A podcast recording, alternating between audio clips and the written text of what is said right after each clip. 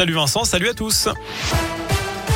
Et à la une de l'actu, un vaste trafic de drogue démantelé dans la métropole de Lyon. Près de 250 000 euros saisis la semaine dernière dans un point de deal du Tonquin à Villeurbanne. Les policiers ont aussi mis la main sur 14 kilos de résine de cannabis, 4 véhicules et biens de valeur. Cinq suspects ont été interpellés et présentés au tribunal vendredi.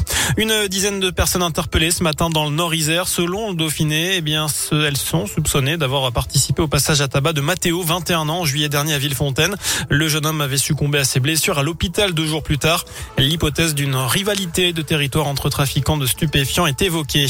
Iman hospitalisé après une semaine de grève de la faim. Cette étudiante lyonnaise qui se bat pour obtenir une place en master à l'université Lyon 2 a été victime d'un malaise ce matin. Elle a entamé une grève de la faim la semaine dernière avec l'un des camarades, Rabat, qui a lui aussi essayé des refus d'admission en master. Il a essuyé, pardon, des refus d'admission en master. Plus d'infos sur Radioscoop et radioscoop.com.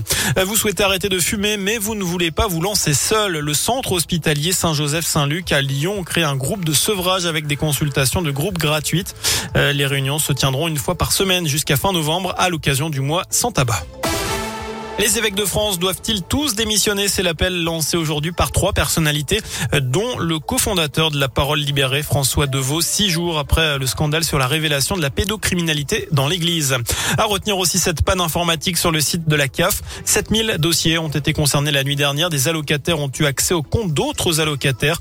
Ils pouvaient donc consulter leur numéro de téléphone ou leurs adresses en cause le fait que la CAF eh bien, ait mis en place un nouveau service d'identification permettant eh bien notamment de se connecter avec son numéro de sécurité sociale au lieu du traditionnel numéro d'allocataire. Enfin, bientôt l'heure de passer à table. Sachez que le meilleur œuf en meurette du monde se déguste à Lyon. C'est le chef lyonnais Grégory Cuilleron qui a été sacré champion hier alors qu'il participait au concours pour la troisième fois.